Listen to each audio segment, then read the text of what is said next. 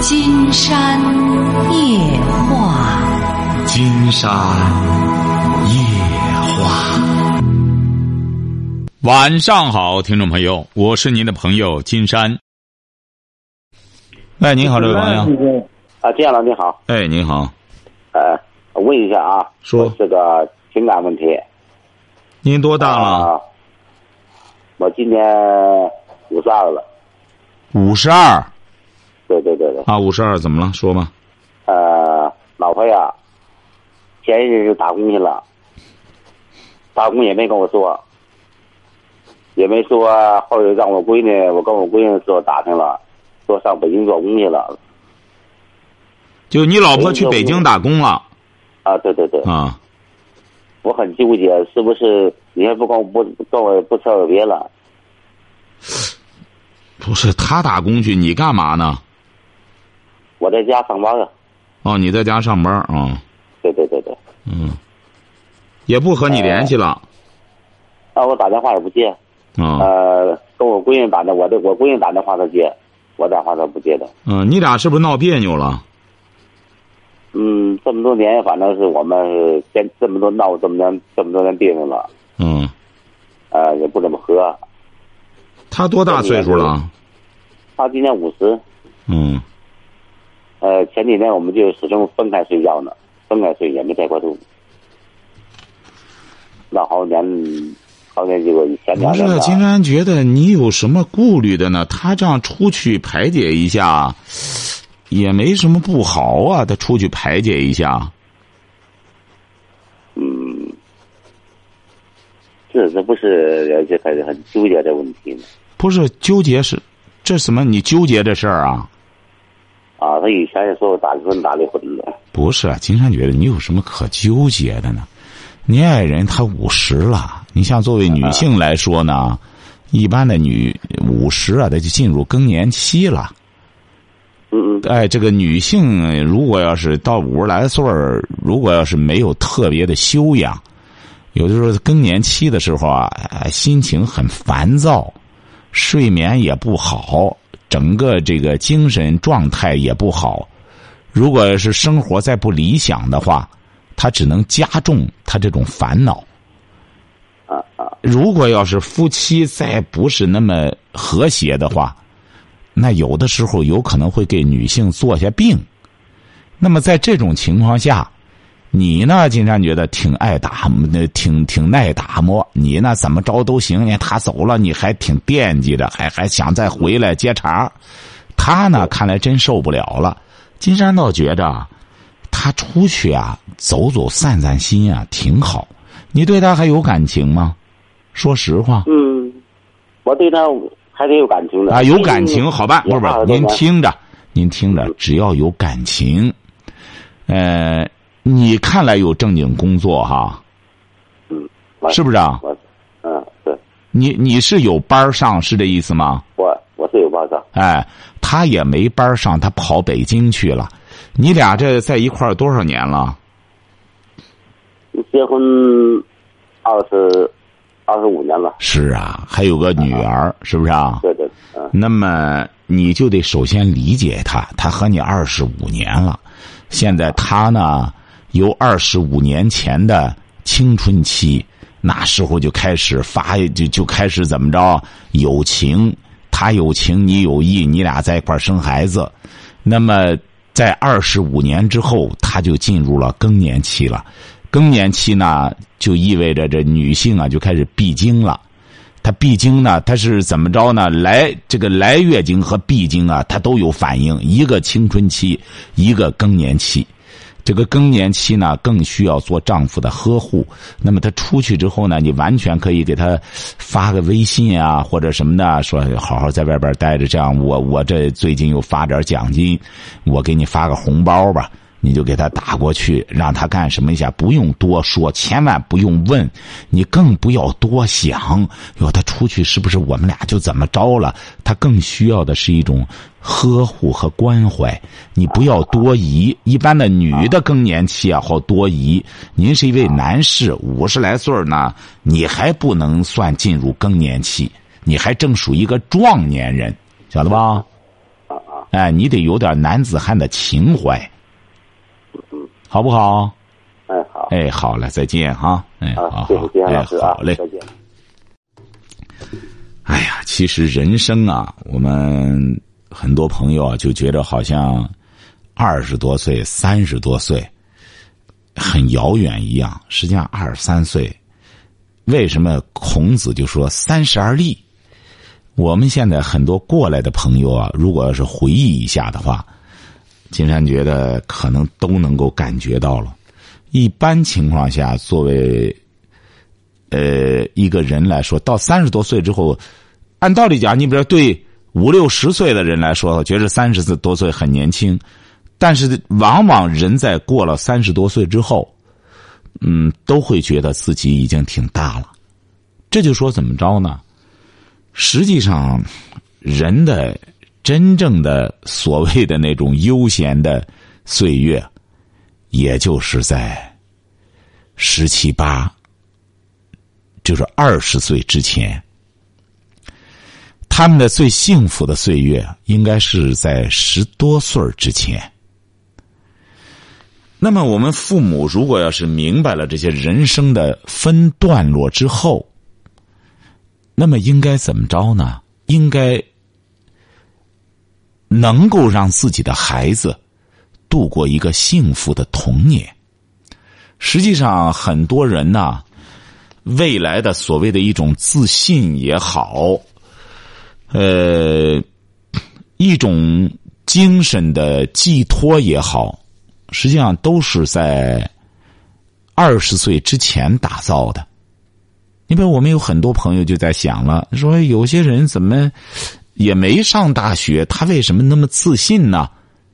哎，他那个地儿那个时候的生活非常的充实和丰满。金山举个例子，你别像作家王朔，你这个人啊就很有特点。实际上，他就上了中学，他也没呃上大学，包括冯小刚。但是你看这种人的这种自信，甚至自负，他的确不是做给别人看的，他是骨子里的东西。嗯、他们所具备的这种，嗯、这种才气。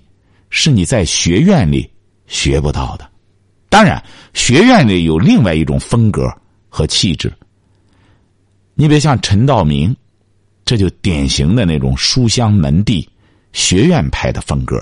你看陈道明这种演员，一看见他就是很饱满、很丰满的这种学院派，这种你就不用了解他的家庭，你就能可以看得出来。那种家学渊源、那种家教的背影，就能够看得出来那种修养。你看，包括人家他和这个他的爱人杜宪的这种爱情，一直到现在，实际上并不长时间，转眼之间两个人二三十年就过来了。而人家这二三十年，你看打造的这个感情，多么的丰满！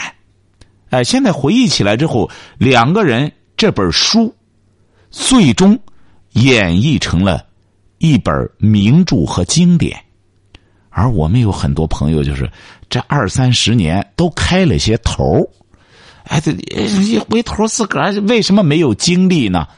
因为一本书都没成，全都是开了个头哎，这这开了个头这边又开了个头最终一回头看自己的这经历二三十年，不堪回首。喂，你好，这位朋友。喂，你好。哎，你好，我们聊点什么？哎，啊，金山老师。嗯。我我想有一个困惑，想想跟你说一下，让你给我给我出个主意。说吧。就是那个我我婆婆我公公二二十年前就去世了。就是我婆婆现在已经六十多了，她现在年龄大了，她想想找个老伴儿。我们我们这边是农村。我我们觉得，我们想，我们支持她，让她找，觉得她能有一个幸福的晚年。那个我老公和他弟弟，都是我婆婆一个人养大的。那个二十多年了，他也没也没找，现在想找。我老公觉得、嗯、我们农村，那跟城市不一样，怕别人说。你婆婆六十几了？六十二、六十三了。嗯，他哥几个？你对象？我对象姊妹两个，一个弟弟。啊。你对象就是兄哥俩，他就是。哎，对对，兄弟俩。嗯。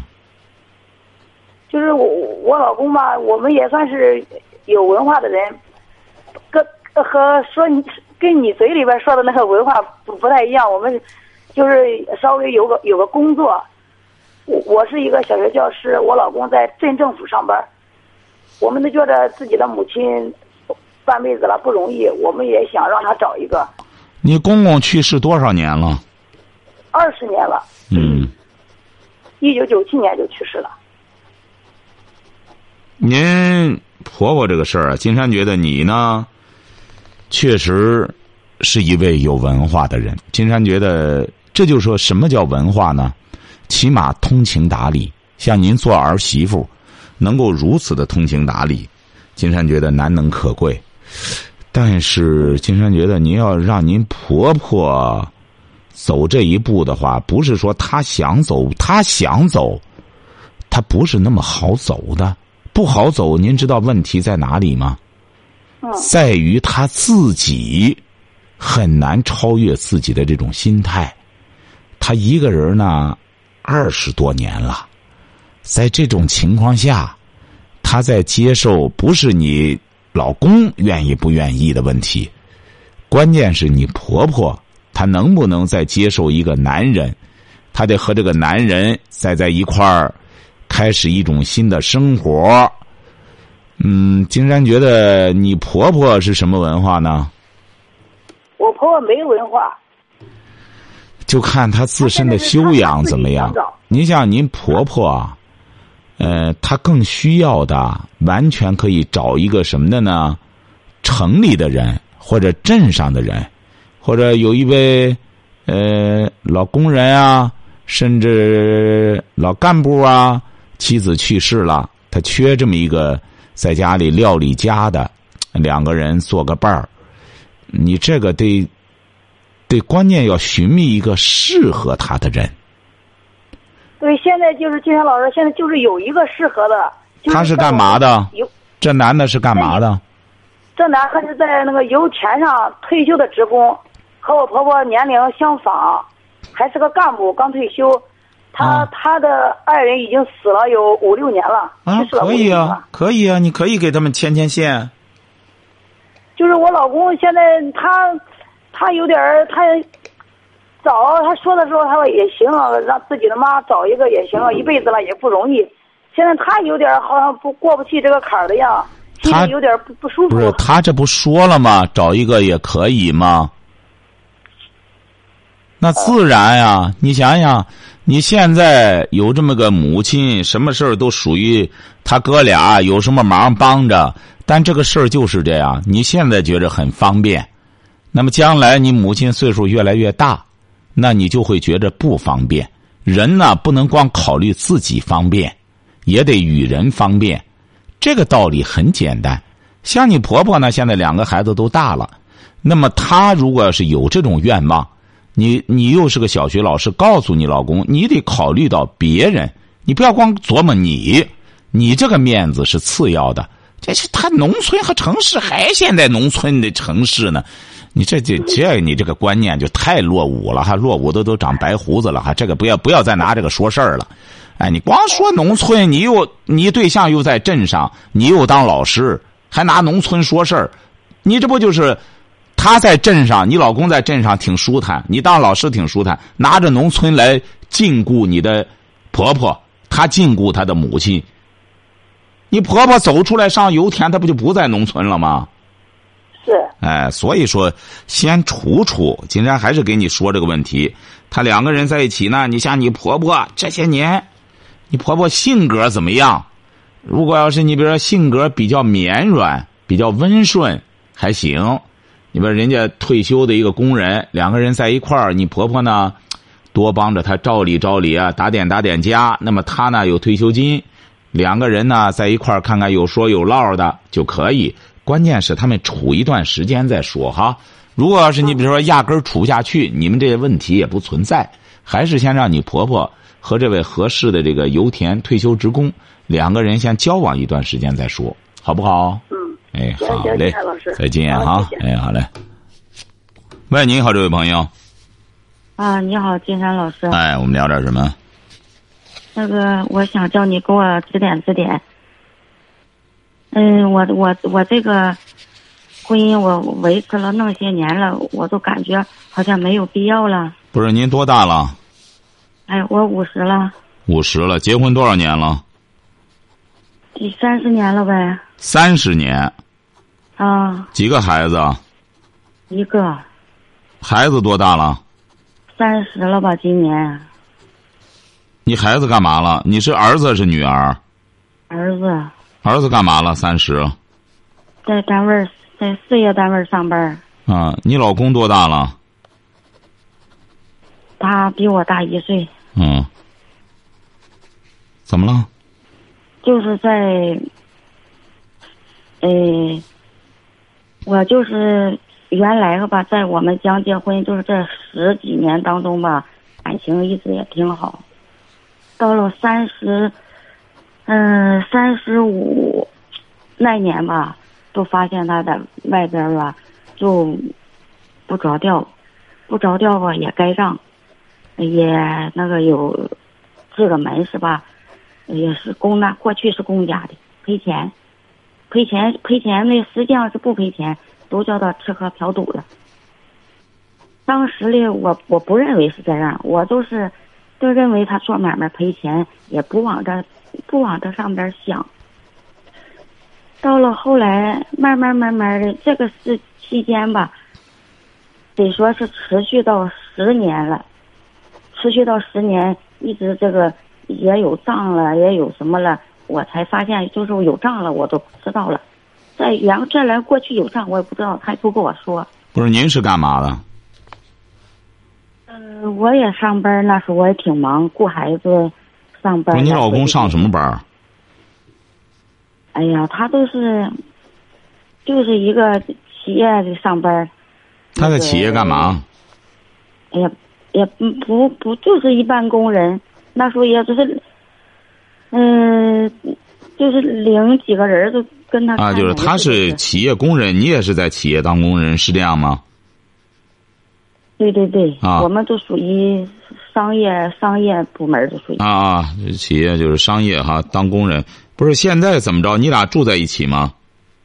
对，啊住在一起。啊，呃，住在一起，呃，不是我住在一起。就是，就是我我就是，我发现了以后这个事儿吧，我也是也也是说过闹过，但我也没什么证据，我就知道他这个事儿就是因为这个就是把钱弄了了，该了一些账，我呢还挺要强，我挣的所有的钱嘞还都给他。后来不就是承包吗？我承就是，他这十年当中原来都是公家的东西，后来都是承包，就是这个门市部就是变成自己私人承包啊，不是也是公家的，就是我们私人承包自己当家嘛，都是。自从他承包这个，我才知道，呃，他都他都回家跟我说，哎呀，能挣多少钱多少钱，也是说的投多投入点钱能挣得多，我都信了呗。我寻思呢，他挣钱还不好啊，我把我自己，哎呀，所有的积蓄呀、那个能买房子的钱呀、那时候过去可都是三四万块钱都能买一处楼，我都拿出来都给他做买卖了。结果呢，把我这些钱都给我投进去了，都给我砸进去了，砸进来也没有，呃，光您那个声音啊，一会儿高一会儿低。哦，就是我我感冒，我嗓子不太不太得劲儿。嗯，那个，他就是我发现了之后呢，把这些东西都那个，这钱都给我弄没了。不是您听着，您听着，这位女士啊，嗯嗯您嗯听着哈，如果要是您这样回忆你俩的这个经历的话，咱甭今天晚上，咱就三晚上咱说不完哈。就是现在，你面临着什么问题？面临就是那些年也是做难也做过了，也对呀、也都过去了。这不都已经啊对对对过去了？孩子也在事业单位很成功对。那您现在为什么又琢磨起这些事儿来？你想干什么？你想干什么？金山想问您，啊，我就是想离婚，还下不了决心。哎，您就是怎么着呢？金山就发现，嗯放着好日子不想过了。为什么呢？对，困难的时候都过去了，困难的时候挺有意思啊，还账，帮着他还账什么，终于也没账了，也没什么了，也没奋斗目标了，没事儿咱闹个离婚吧。整天在家看电视剧，你看电视剧上就这样，两口子到这个岁数，没事再闹离婚，哎，也挺时髦的。记住了，这位女士哈，不要干这种时髦。你俩呢不容易，在个企业能够这样风风雨雨的，说白了，那时候搞承包。挣钱，你甭说你老公，有多少人说白了，当一旦说白了，咱们这很多事儿都是穷汉乍富，一旦有了钱，也不知道该怎么花。有的时候老百姓啊，犯点这种错误啊，大家要相互包容。你作为一个男人也是这样，你想你老公过去也没富过，一让承包了，啪弄俩钱儿，再有几个女的上赶着，这这怎么着的话，他这，哎，这个这这走错一步什么的，这都在所难免。夫妻之间呢，要相互包容。嗯现在只要走过来，说。呃，我我我我明白金山老师你说这些话。啊，我我还我还想我想跟你说一点哈，说。就是我现在吧，他过去吧哈，我们嗯、虽然是也有吵吵闹闹的，可是现在吧，他现在吧就是能在外边能挣两个钱了吧，现在的脾气不行，脾气特别特别大，好像我受到影响了，我都感觉我，哎呀，你俩嗯听着啊，啊你俩记住了哈。嗯你五十，他多大了？他五十一，是不是啊？他，呃，呃，我我我现在是五十五十一，他五十二，现在，啊，他五十二哈。嗯嗯你听着，你一定要听好金山给您说的哈。嗯你俩现在好日子来了，无论他挣点钱也好，不挣钱也好，剩下来的你俩要记住了。你俩每天都在干什么？说说你俩每天都在干什么？说说你们的日常生活。我我看孙子，我做饭、洗衣服，给孩子那个接送好，上学。你干的活他干什么？嗯，他现在是，呃，出去那个拉几趟货一个月。拉几趟货，嗯是不是啊？他每个月干这个吧？嗯，对，他挣的钱呢？他挣的钱，我们买个房子吧，呃，还有一个房子还房贷，有个房还房贷里，他挣的钱里都是还个房贷。听着哈房，贷，金山告诉你，嗯你看听众朋友也听到了，你看这日子多好啊！但是也不能怪这位女士，作为女性朋友来说，一想自己经历的这些事儿，总觉着自己吃苦太多、吃亏太多，觉得自个儿的丈夫对不住自己，这也在所难免，有点怨言都是可以理解的。现在的问题就是你们俩的生活该怎么安排，这是至关重要的。其实要说起来，你俩的年龄啊还不大。现在按照联合国新的年龄的一个就是阶段的分布的话，你听着哈，嗯你俩都属于壮年人，晓得吧？这个没有说错。我们有些朋友不要认为，您现在在不用说在发达国家，就在我们国家，现在八九十的生活能力、自自理各个方面都很强的，比比皆是，晓得吧？是对我。哎，所以说你俩我们的那个啊，身体还行。哎，对你记住了，你俩关键你的生活态度不好。金山也看到过人家很多夫妻，六七十岁的夫妻，成双成对的出入，经常是牵着手出去。现在有一种新的健康理论，就是你俩这个年龄得经常拥抱。你俩越到这时候老夫老妻了，说白了，老的都找不着个，就是仿佛左手握右手。人家不是说吗？就是这个手啊，现在有些男人牵着情人的手，是不是啊？一股暖流涌心头，酸甜苦辣全都有。而牵着老婆的手，仿佛左手握右手，一点感觉都没有。那么你俩就需要找这种感觉。你俩风风雨雨，你听着没有才让你找嘛？这位女士，就是因为没有，才需要找。你找他的时候，当年的时候，你爱他吗？当年真爱，现在不爱了。哎，不是，先说当年，不要说现在。和他谈对象的时候，是别人介绍的还是自个儿认识的？介绍的，介绍的时候见他第一面的时候是什么感觉啊？那时候，嗯，感觉好像挺机灵的，还行。哎，不是不是，先说就，你看您这全是老帮的感觉，一听您这感觉就不是当时的感觉，不是小姑娘的感觉。那时候你多大岁数？第一次见他的时候，二十二。二十二，一个二十二岁的小姑娘，那个时候恐怕你还没有和别人处过多少对象吧？没有。他是你见到的第一个处的对象吧？对对。第一个拥抱你的男人吧？对。哼，多难得！你想想，那金山倒想问问你，还记得当初他第一次牵你的手是什么时候吗？第一次他拉你的手，看你能记住了吧？这想不起，想不起。您瞧瞧，您瞧瞧。现在才五十就脑萎缩了，这个都忘了吗？就像金山给他们主持婚礼啊，说第一次抱你腰什么感觉？没感觉。金山说这男的抱你腰了还没感觉吗？像您，一个一个初恋的，是这个少女，那么一个男的，抱你，他第一次吻你，你还记得是什么时候吗？第一次吻你的时候，咱这都是健康的对话哈，咱这可不是黄片就是。第一次吻你的时候，你还记得吧？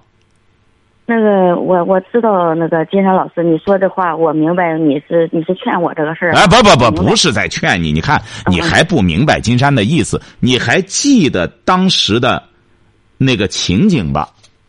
那个记得，我就是原来的时候，确实，我就是在过去的时候，就是也是回忆原来挺好挺好的哈。对呀。就现在维持维持到现在，哎，不是维持。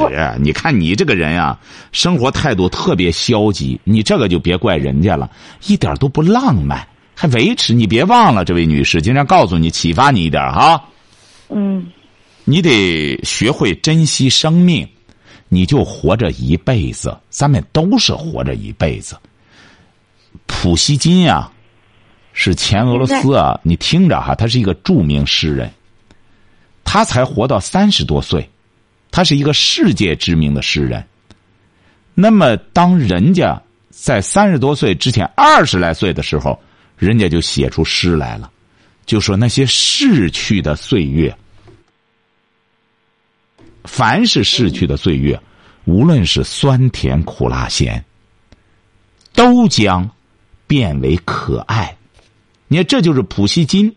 为什么他活到三十多岁就去世了，而他成为不朽的世界知名的伟大诗人，就是他对生活有着独特的理解。像你，你想想，今年五十一岁，金山就这样揪着你的耳朵在启发你，你都不上道你依然在固执的坚持你的那些说白了陈旧的想法和你这个年龄。不相符的想法，所以说你要记住了哈，你五十一岁还不到倚老卖老的时候，你明白这个道理吧？你甚至都该干活就在过去的时候，就按过去那个退休年龄的时候，你也不到岁数。过去那个退休年龄也是六十女的才退休呢，五十一岁说白了，生龙活虎的干活呢。对我身体还挺好。那当然，你正因为身体好，抱着孙子，哎，这一干什么了？才五十一岁，抱着孙子，闲着没事了，你能不生事儿吗？所以说，人忙着要比闲着好。人往往都是无事生非，这才开始出问题。你要明智的话，这位女士，今天晚晚晚上我们这个对话，金山就告诉您哈。嗯第一点，不要再有刚才你说的那种消极的想法，你要知足。你要在你的同龄人里边相比的话，你是很幸福的人，晓得吧？你五十一岁就抱着孙子在家里就可以养老了，你能够享有这样的生活，也是你奋斗付出的结果。你明白这个道理吗？这第一点，第二点，你要学着生活。你不会生活，你得学着理解生活，你得懂得生活。反而你的生活要需要加入点浪漫、时尚的元素，晓得吧？嗯，我知道。哎，你知道这个。再就是第三点，绝对不能再去想那些乱八七糟的事儿，因为你现在说白了，也将进入更年期了，你很容易胡思乱想。这些事儿你要戒不掉之后，很有可能会留下很多问题。因为今天时间到了，这位女士，这样我们改日随时可以聊，好不好？嗯。哎，好了，祝你幸福哈，好嘞。好，今天晚上金山就和朋友们聊到这儿。